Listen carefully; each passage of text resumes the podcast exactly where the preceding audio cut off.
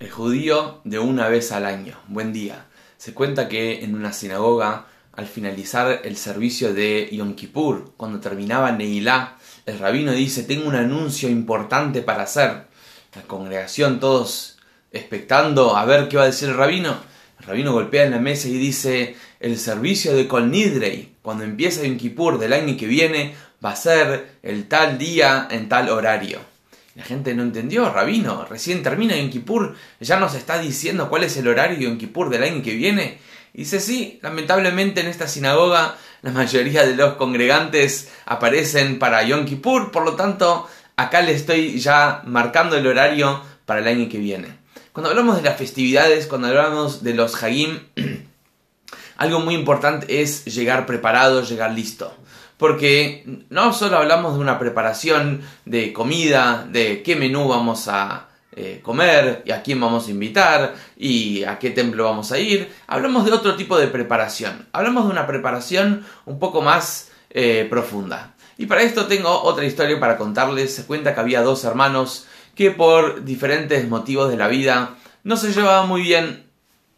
Llegó un momento que uno de los hermanos se iba a casar y él estaba dudando, ¿lo invito a mi hermano o no lo invito a mi hermano? No nos llevamos bien, no nos hablamos hace tiempo y él dijo, ¿sabes qué? Voy a invitar a mi hermano igual. Bueno, manda la invitación, toma el coraje y le manda el correo y el hermano recibe la carta, eh, la invitación del casamiento de su hermano. Y él no sabía si ir o no ir. Dice mi hermano que me hizo tantas cosas negativas, de ninguna manera no tengo ganas ni de aparecer. Y así es que él no se iba a presentar el día del casamiento de su hermano. Pasa un tiempo, se acerca la fecha del casamiento, falta un mes, mi hermano me invitó, ¿sabes qué? Tengo que ir, no, no puedo no ir. Bueno, llega, eh, eh, pasan unos días más y dice, bueno, ya que voy a ir, tengo que comprar un traje y llegar presentable. Va al local, está por comprar un traje y dice, de ninguna manera, ¿cómo voy a gastar plata para ir al casamiento de mi hermano que me hizo tantas cosas salió corriendo del local. Vuelve a su casa, ya falta una semana para el casamiento, dice, pero pará, es mi hermano, a fin de cuentas, entonces vuelve al local de ropa, va a comprar un traje, compró el traje, vuelve a su casa y tenía que arreglar. Dice, de ninguna manera, ¿cómo voy a arreglar el traje para el casamiento de mi hermano? Lo voy a guardar para otro momento. Y así es que estaba indeciso, llegó el día del casamiento, no sabía qué hacer, dice, de ninguna manera voy a aparecer, se tiró a dormir y no se iba a despertar.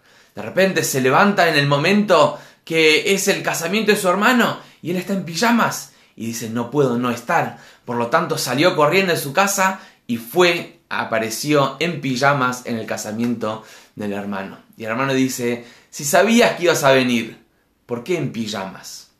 A veces nos pasa lo mismo. Llega Yom Kippur, llega Rosh y no sabemos si vamos a presentarnos frente a Dios o no. Este año no quiero, este año no quiero ir al templo, este año no quiero escuchar el shofar, este año no quiero aparecer.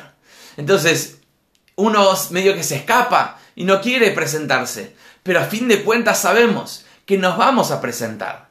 Pero ¿por qué aparecer en las festividades en pijamas? ¿Por qué no llegar listos? ¿Cuál es la diferencia entre estar listo y aparecer en pijama? Cuando vos apareces en pijama, por así decir, cuando vos apareces de prepo en las festividades, las bendiciones y las oportunidades que tenés para llevarte para el año pasan por al lado tuyo y ni te agachás a levantarlos. Y después, durante el año, las bendiciones de Dios pasan y están en las oportunidades de la vida y no sos consciente de tanta bendición que hay en tu vida. Llegar a los Hagim listo significa llegar a los Hagim consciente de las oportunidades que Dios nos va a dar a partir de este momento. Pero para esto tenemos que hacer resoluciones, resoluciones ambiciosas, porque sabe una cosa, Dios, cuando ve una resolución ambiciosa, Él te ayuda y hace todo lo posible para que vos puedas llevarlo a cabo. Y esa resolución que vos tomes hoy o mañana, antes de los Hagim, antes de las festividades, para prepararte, para ser consciente de las oportunidades de la vida, Dios va a hacer que todo eso sea algo posible. Y así vas a poder disfrutar mejor. Y vas a poder tener placer de las bendiciones de la familia y de las cosas importantes y valiosas que tenés en la vida. Pero algo seguro que tenemos que saber es que así como una persona viva es alguien que tiene un corazón latente y el corazón late constantemente. Así también tiene que ser nuestro crecimiento. Nuestro crecimiento tiene que ser constante, pero gradual, paso a paso. Entonces, que este hag no nos tome desprevenidos, que lleguemos preparados, que seamos más conscientes de las bendiciones y la divinidad que circula alrededor nuestro y vamos a estar parados frente a Dios y decirle, Dios, este año yo vengo mucho más listo.